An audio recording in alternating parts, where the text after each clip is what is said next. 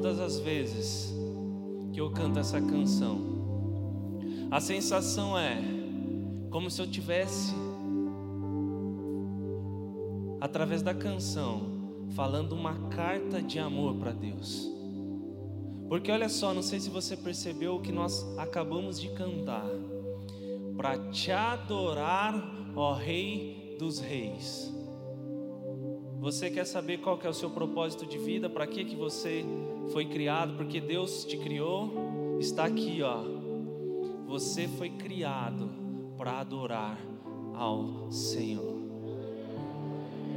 Ao Rei dos reis, amém? E olha só que nós acabamos de cantar aqui, que nós temos prazer, prazer em louvar ao Senhor, nós temos prazer em estar nos átrios do Senhor. O que é estar nos átrios do Senhor? Me lembra a história de João, o discípulo. Ele estava sentado à mesa com Jesus. E ele, de tanta intimidade que ele tinha com Jesus, ele pediu para que Jesus permitisse que ele encostasse a sua cabeça no peito de Jesus. E ali ele ouviu as batidas do coração do próprio Jesus. O que significa ouvir as batidas do coração? Ouvir o mais profundo dos nossos segredos. João teve a oportunidade de ouvir o que Deus, o que Jesus pensava, o que Jesus sentia. E depois nós cantamos aqui: Meu prazer é viver na casa de Deus, porque nós sabemos que é na casa de Deus que flui o perfeito amor. Amém? Quando eu canto essa parte da música, me lembra essa história eu já contei nos três cultos anteriores. Mas essa história agora tem pessoas que confirmam que tudo que eu contei nessa história é verdade. Porque aqui está minha mãe e minhas irmãs e elas fazem parte dessa história. Eu falo que eu sou um cara privilegiado. Porque os meus pais me apresentaram, me deram o melhor e maior presente que um pai poderia dar para um filho. Eles me apresentaram Jesus desde novinho, na barriga da minha mãe, a verdade é essa. São 36 anos que eu tenho, 36 anos na casa do Senhor. E nós tínhamos uma brincadeira que era a nossa predileta. Talvez tem acontecido com algumas, algumas pessoas aqui. Para quem não sabe, eu sou filho de pastor assembleiano e nós tínhamos um hábito que a nossa brincadeira era brincar de culto. Nós adorávamos brincar de culto. E naquela época, eh, nós não passamos fome, mas era uma época bem difícil. Então, meu pai saía para trabalhar, minha mãe saía para trabalhar, e ela sempre deixava preparado para nós o que nós precisávamos para fazer o culto. No nosso culto tinha apenas um tema. O nosso culto era sempre culto de Santa Ceia. Todos os nossos cultos era Santa Ceia. Quem aqui conhece aquele que suco? Lembra? Aquele suco era de, é de Deus, porque com um pacotinho você fazia 10 litros de suco, não era? Multiplicava o negócio. Então, na nossa Santa Ceia, não se sinta enciumado. A nossa taça era muito maior que essa, porque tinha 10 litros para tomar, então a gente tomava à vontade. E minha mãe deixava também ali um pão caseiro, um pão feito em casa. Irmãos, ah, não era um pedacinho, não. O nosso pão era uma fatia. Olha, uma lasca desse tamanho. Um detalhe mais importante: na nossa Santa Ceia, o nosso pão tinha manteiga. Nós passávamos manteiga. Nós fazíamos culto. A hoje nós fazemos quatro cultos no domingo. Naquela época, na nossa igreja lá em casa, enquanto havia pão, tinha culto. Às vezes nós fazíamos de 8 a 10 cultos por dia, enquanto tinha pão, tinha culto. Mas não ficava só na Santa Ceia. Não se assustem, mas todos os gatos da nossa vizinhança foram convertidos. É.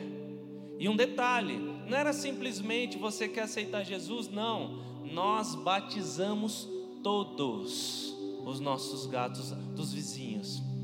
Aqui eu não sei, mas lá em Pirassununga, onde a gente mora, teve uma época que quando o caminhão do gás passava, ele anunciava que era o seguinte: se você comprar um botijão de gás, você ganha uma bacia.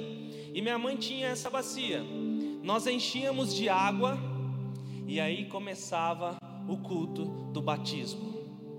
Nós pegávamos o gato assim, eu pegava o gato assim, e eu falava assim, ó, com toda autoridade. Você aceita Jesus como seu único e suficiente Salvador? O gato olhava para mim e falava, minhau. E nós, já, batizava. Só que às vezes, uns começava lá a dar uma mexida lá, um negócio diferente. A gente já expulsava demônio também. Dentro da nossa igreja, cada um tinha a sua função. Eu era o pastor, eu era o baterista e também eu era o recepcionista da igreja. E principalmente eu era o tesoureiro da igreja, eu adorava ser o tesoureiro da igreja.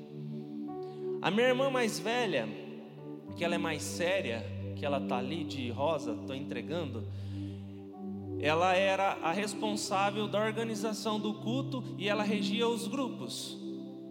E a minha outra irmã mais nova, que é a Mariana, que está ali de verde e jeans, ela era a irmã da intercessão, conhecida hoje como intercessão, mas naquela época ela era a irmã do círculo de oração. Qual era a função da Mariana? Chorar. Ela tinha que chorar. Ela chorava o culto todinho. E era legal que ela chegava assim. Ela vinha com uma boneca aqui no, no, nos braços, que era o recém-nascido. Uma boneca maior, ela colocava sentado, que já era um filho um pouquinho mais velho. E ela enchia de toalha em cima, por baixo da blusa, porque ela estava esperando o terceiro filho. E ela chorava, e chorava, e chorava. Nós também fazíamos o culto fúnebre. Sabe de quem? Dos passarinhos que caíam da calha. Nós pegávamos colocava eles numa caixinha, fazíamos um buraco no quintal, fazíamos a cruz, cantávamos mais perto quer estar, mais perto de ti, e nós fazíamos oração e ali enterrava. Adivinha qual era a função da Mariana no culto fúnebre? Chorar. Alguém tinha que ser parente do passarinho que tinha morrido. Por que, que o Espírito Santo me fez lembrar dessa história hoje? É engraçada, mas olha o contexto de tudo isso. Nós sempre fomos criados em uma base espiritual. E o que o Espírito Santo diz para nós nesse momento, para você que é pai, para você que é mãe, eu ainda não sou. Volte a influenciar os seus filhos a brincarem de culto na sua casa. Porque hoje, talvez você me vendo aqui falar, pregar, nossa, como é que foi que ele chegou aqui? Tudo responsabilidade do que os meus pais me ensinaram até nos dias de hoje. Nós cantamos aqui, que nós amamos o Senhor e por isso nós queremos adorar ao Senhor. Mas em alguns momentos, parece que a nossa adoração não é. Tem dia que parece que é mais empolgada, tem dia que parece que é menos. Eu quero dizer algo para você nessa noite. Adoração ao Senhor nunca esteve relacionado à empolgação. Adoração ao Senhor sempre esteve ligado em espírito e a verdade que você expressa para Ele. E a pergunta é: em que a nossa vida cristã está alicerçada? Porque em alguns momentos parece que nós estamos no ápice de adoração e tem dia que nós estamos tão embaixo. Eu gostaria de compartilhar com vocês algo da palavra do Senhor, mas antes eu gostaria que você gravasse essa frase. Nós estamos vivendo o ano 2020, o ano mais. Em novembro nós estamos vivendo o ano mais ação, ok? E olha só, quando eu chego na casa do Senhor e eu olho a igreja lotada de pessoas aqui, e aí eu começo a, a olhar um, o rostinho, tentar identificar um ou outro, e eu fico no misto de sensações, porque é o seguinte, eu fico feliz quando eu olho para a igreja e vejo que, mesmo nós vivendo o que, no, o que o mundo está vivendo, a igreja ainda está cheia de pessoas que têm esperança, de pessoas que estão aqui adorando ao Senhor, porque já sabe quem é o Senhor. Mas ao mesmo tempo eu fico triste por saber que amigos meus, não sei se pessoas próximas de você aconteceu a mesma coisa, que nasceram no berço evangélico como eu, que foram criados dentro da igreja e hoje não querem mais saber de Deus, estão totalmente distanciados dos caminhos do Senhor. E por que que isso acontece? Olha só essa frase, guardem essa frase porque vai fazer muito sentido no final da pregação.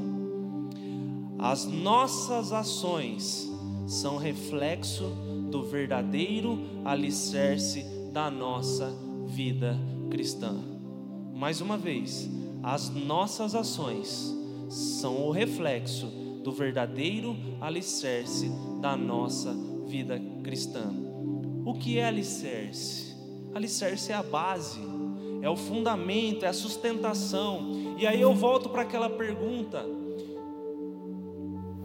em que nós temos buscado? Qual é a base que nós temos nos sustentado quando o assunto é vida com Deus? A Bíblia conta, Mateus capítulo 21, que Jesus ele estava indo para Jerusalém juntamente com seus discípulos. Eles caminhavam, caminhavam, caminhavam. Quando eles estavam próximos já de Jerusalém, eles passaram, eles pararam num lugar chamado Monte das Oliveiras. E ali Jesus chama dois discípulos e diz o seguinte: Vão até um vilarejo e lá vocês encontrarão uma jumenta e o seu filhote. Vocês desamarrem e tragam até a mim. Se por um acaso alguém perguntar para vocês, o que vocês vão fazer com esses animais? Digam que o teu Senhor, ele pediu porque ele vai, ele precisa, ele vai utilizar, mas logo depois nós traremos de volta. E olha só, seguindo o capítulo 21, versículo de 6 a 11 diz assim: Os discípulos foram e fizeram o que Jesus tinha ordenado. Versículo 7: Trouxeram a jumenta e o jumentinho, colocaram sobre eles os seus mantos e sobre este Jesus montou. Olha só, sabe o que estava acontecendo aqui? Jesus sendo Jesus. Aqui ele estava fazendo com que as palavras profetizadas pelo profeta Zacarias se cumprissem. Porque o povo de Jerusalém eles estavam passando por um momento muito difícil.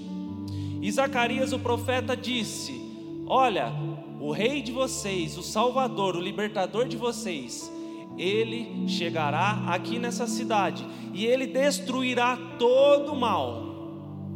Um detalhe: este rei, em humildade, ele entrará pelos portais da cidade, montado em um jumentinho. Então aqui só estava se cumprindo a profecia.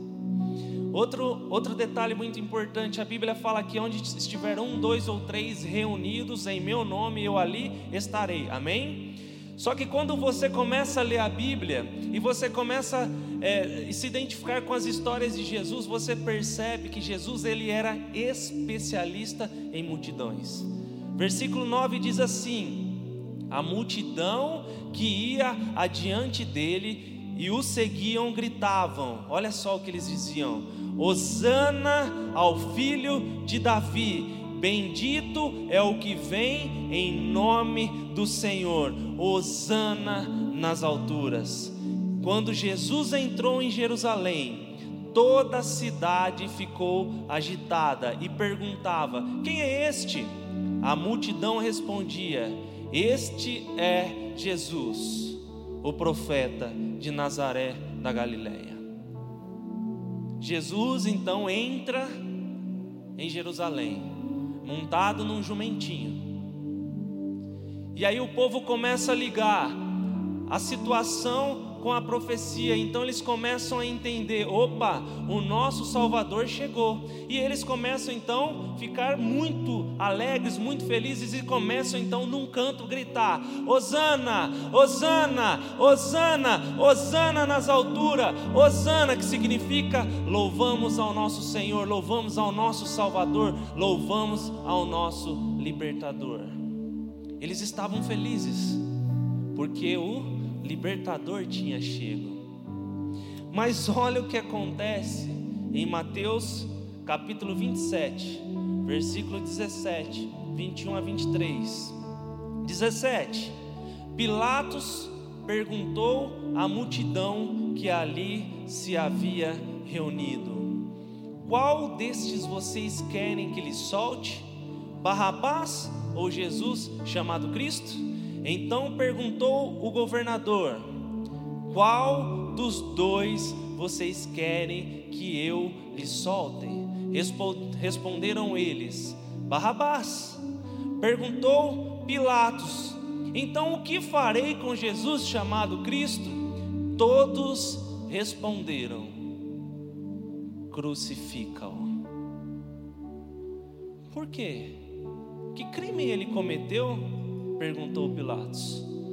Mas eles gritavam cada vez mais: Crucifica-o, crucifica-o, crucifica-o, crucifica-o. E Jesus então foi condenado e crucificado. Um parênteses aqui, igual o maestro gosta de dizer, do capítulo 21 até o capítulo 27, haviam se passado apenas quatro dias. Quatro dias. O mesmo povo que há quatro dias antes gritava: Hosana, Hosana, Hosana, Hosana nas alturas, é o mesmo povo que quatro dias depois gritava: Crucifica-o, crucifica-o, Quando eu lia esse texto, o que veio à minha cabeça talvez veio à sua. O que é que esse povo tinha? Por acaso eles tinham algum transtorno? Por acaso eles não tinham maturidade suficiente para saber o que eles queriam? O que, que eles estavam fazendo? E o Espírito Santo revela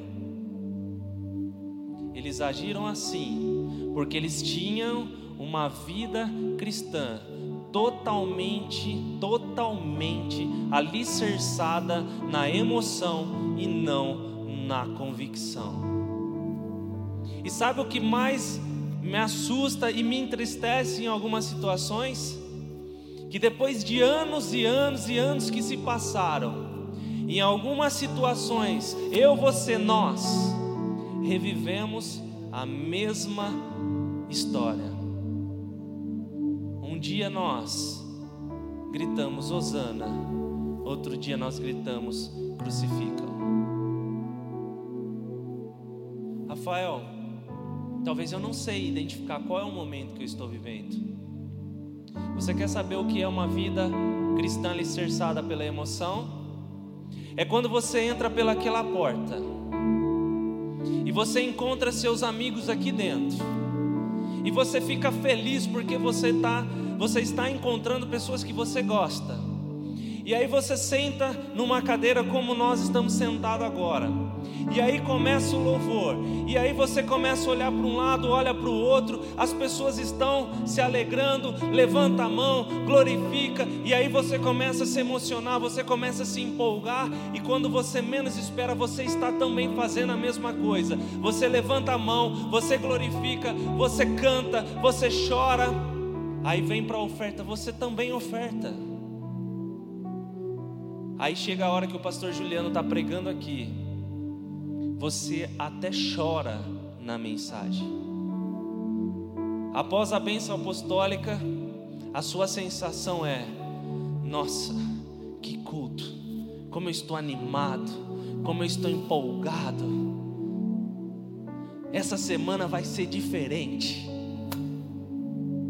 Mas a partir do momento que você passa daquela porta para fora, você volta a ser a mesma pessoa que você era antes de entrar. E olha só, Jesus, ele veio, pregou o Evangelho, ensinou os discípulos e nos deu a missão de passar o Evangelho dele a influenciar as pessoas a amar, a conhecer esse Jesus que nós tanto falamos que é um Jesus fantástico. Só que nós saímos da maneira como entramos, e aí que acontece? Nós passamos duas mensagens para dois tipos de pessoas que estão lá fora. Sabe aquele amigo seu que procura facilidades na vida cristã, ele olha para suas ações e sabe o que ele fala? Ah, se for para ser cristão igual aquele cara suave na nave, tamo junto. Agora tem aquele, sabe aquele amigo que coloca todos os empecilhos possíveis para ter uma vida cristã? ele olha para nós e fala assim: Ah, se for para ser crente daquele jeito, eu prefiro viver no mundo. Sabe que eu entendo? Que nós entramos aqui dentro, nós ouvimos o louvor, nós ouvimos a palavra do Senhor, mas o que tem acontecido é que nós apenas temos nos emocionado com a história de Jesus. Sabe a questão da inconstância? Nós somos inconstantes. E a inconstância é um problema gerado pela dúvida, e a dúvida é um problema gerado pela falta de convicção. Convicção de quem realmente Deus é dúvidas sobre a convicção de quem realmente nós somos em Deus. Dúvidas, o porquê que nós fomos chamados. Dúvidas, o porquê é que nós estamos aqui. Mas eu quero dizer para você,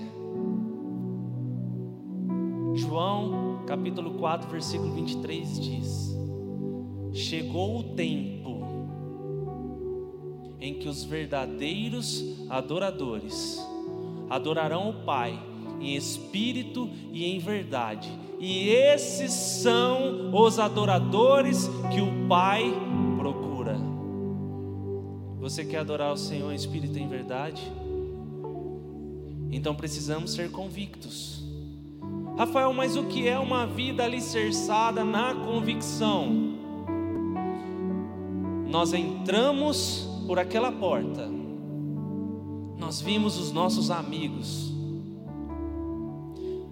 nós participamos do louvor de uma entrega fora do normal, nós ofertamos, quando o pastor prega, nós choramos, e quando termina, nós falamos: ufa, que culto foi hoje.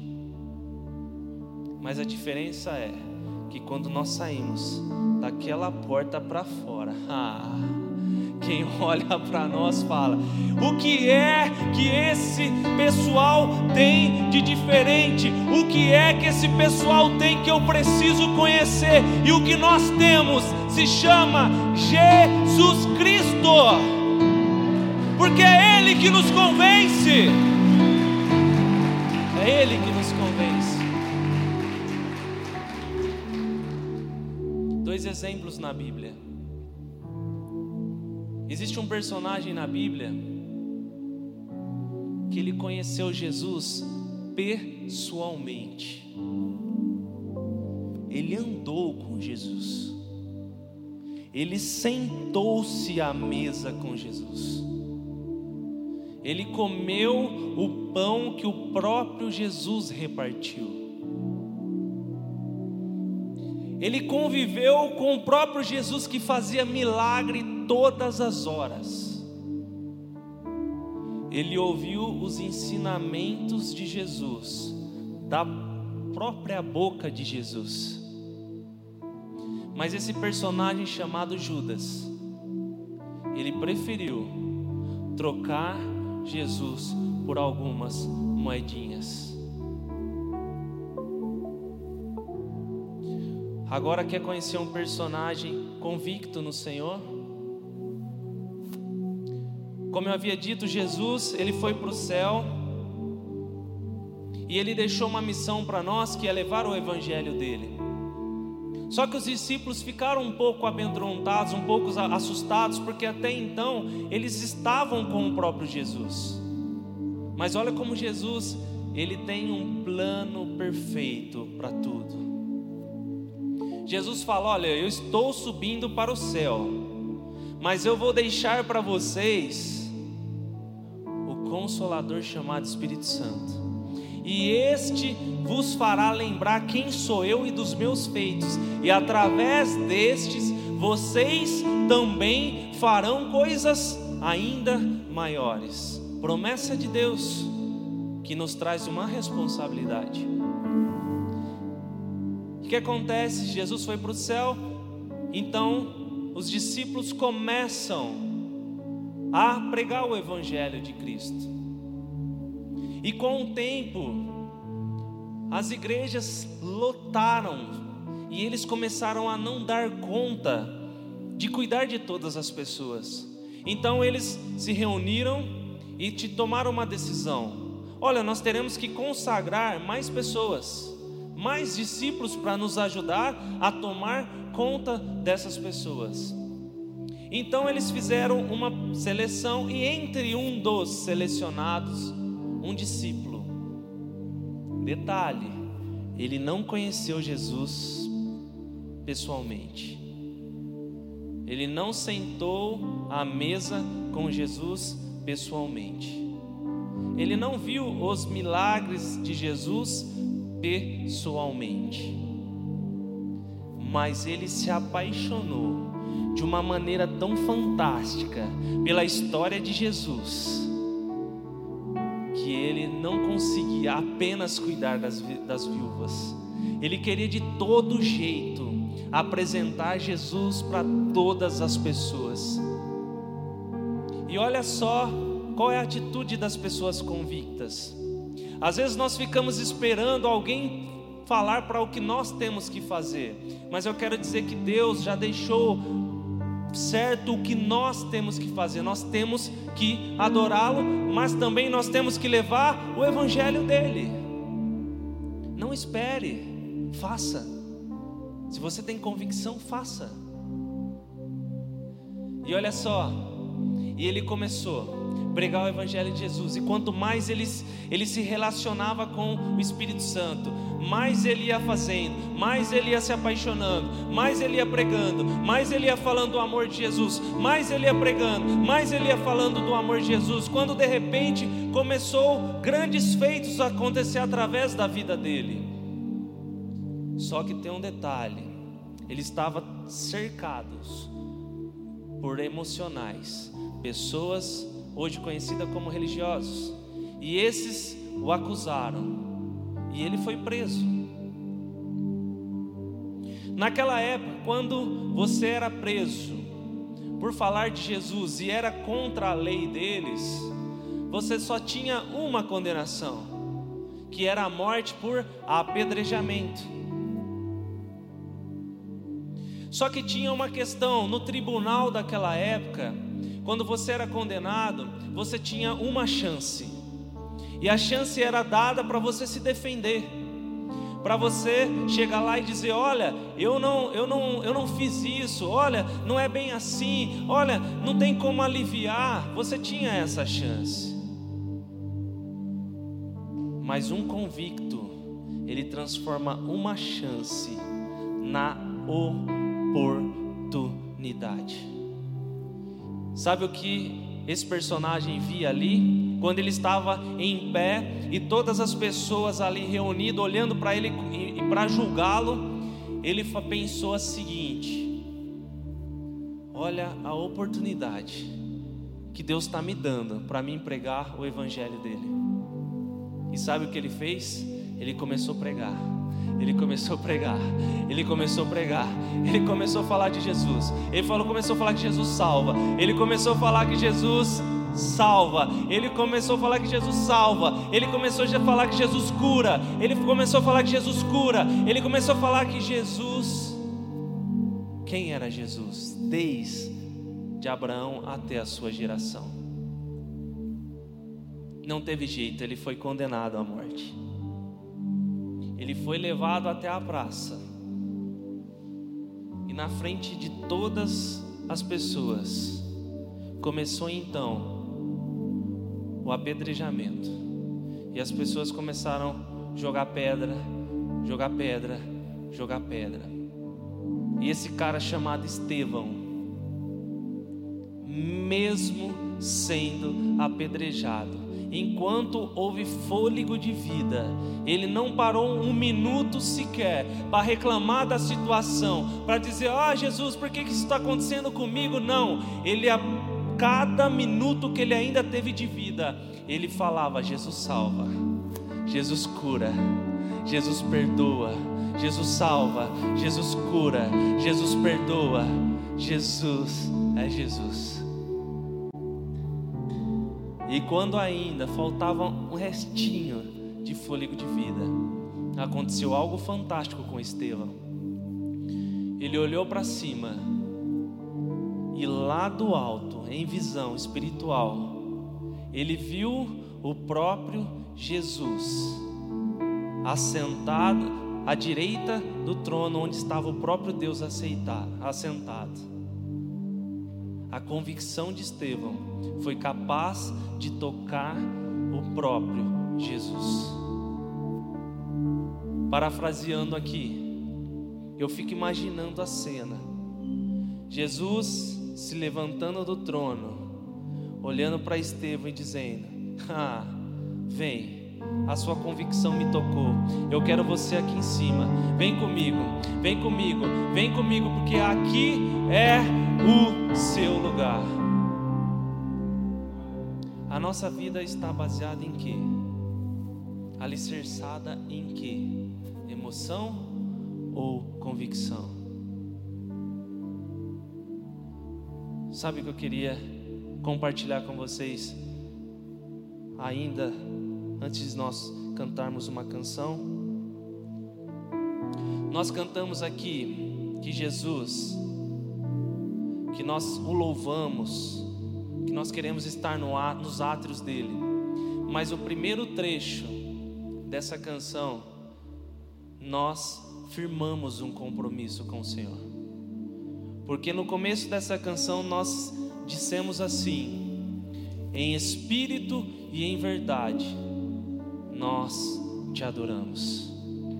Em espírito, em verdade, Senhor, nós te adoramos. E depois nós falamos assim, porque o Senhor é o Rei dos Reis, o nosso Senhor.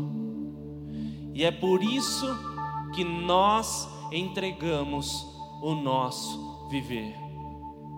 Nós acabamos de dizer que a nossa vida não pertence mais a nós, que a nossa vida pertence a Ele. Eu não sei como é que você chegou aqui.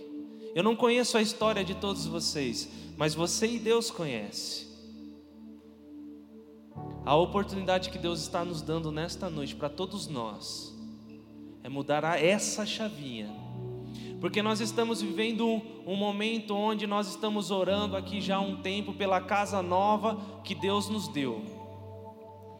Nós estamos a, ao, durante esse mês principalmente cantando muito sobre algo novo, que nós queremos algo novo.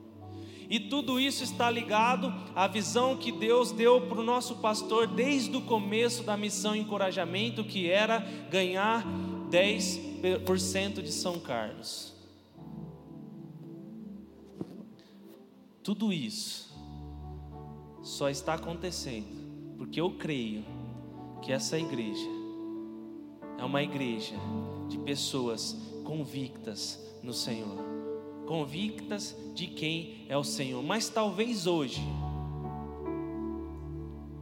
o seu coração está um pouco apertado, dizendo: Rafael, talvez eu preciso transformar a emoção em convicção.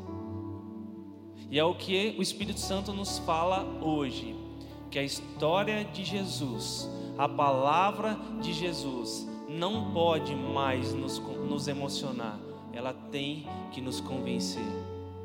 Porque quando nós saímos daquela porta para fora, nós iremos influenciar o mundo. O mundo. Você crê nisso? Aí você me pergunta, Rafael, mas o que Deus espera de mim? Ele espera muita coisa? Não, Deus não espera muita coisa de nós. Deus espera tudo de nós. Tudo de nós. Mas nós podemos começar, sabe o que? Entregando a Ele nesta noite o nosso coração.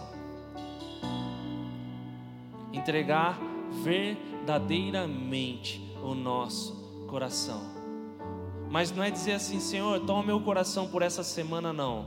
Senhor, toma o meu coração para sempre e sempre, para sempre e sempre.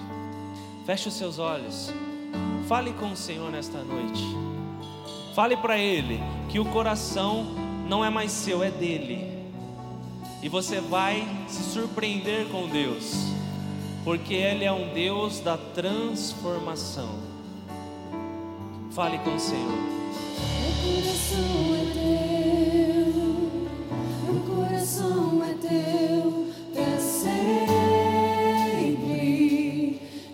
sempre.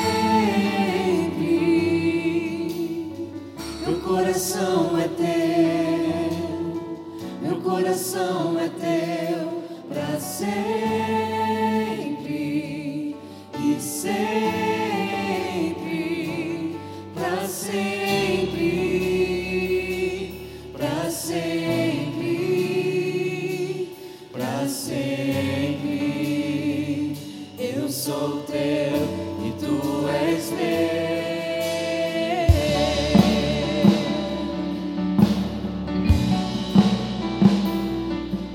coração é teu, Senhor.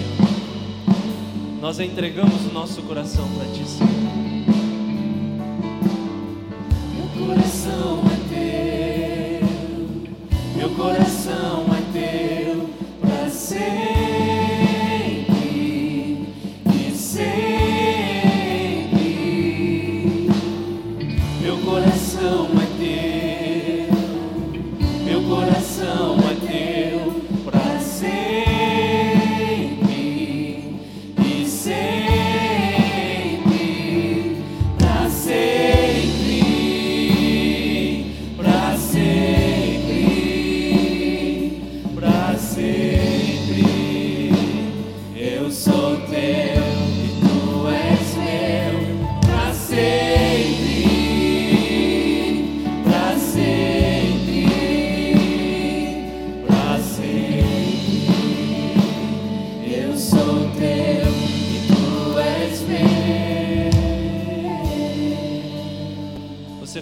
Senhor? Todos com os olhos fechados. Você realmente ama o Senhor? Você realmente conhece quem é o Senhor e quem você é no Senhor? Se a tua resposta é sim, eu quero te fazer um desafio. Você está disposto a colocar Deus como prioridade na sua vida? Mas tem uma pequena, um pequeno detalhe, e esse detalhe é muito importante. Quando nós colocamos Deus como prioridade, nós estamos dizendo que Ele será primeiro em tudo na nossa vida. Você é capaz de colocar Deus acima da tua família? Você é capaz de colocar Deus acima do teu trabalho? Você é capaz de colocar Deus acima dos teus sonhos? Você é capaz de colocar Deus acima dos teus desejos? Você é capaz de colocar Deus acima do dinheiro? Você é capaz de colocar Deus acima do ego? Você é capaz? Agora vem o desafio maior. Você é capaz de colocar Deus acima de você mesmo? Se você disse sim, se coloque em pé, porque você acabou de dizer: Osana, Osana, Osana, Osana, Osana, Osana nas alturas, Osana nas alturas. Senhor, nós te louvamos, Senhor, nós te louvamos,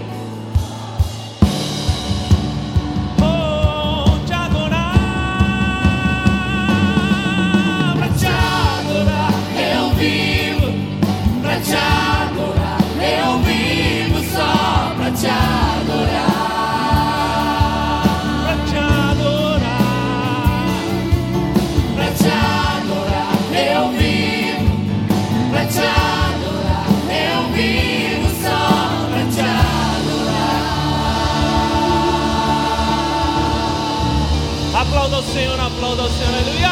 Oh. Oh. Que possamos. Uau.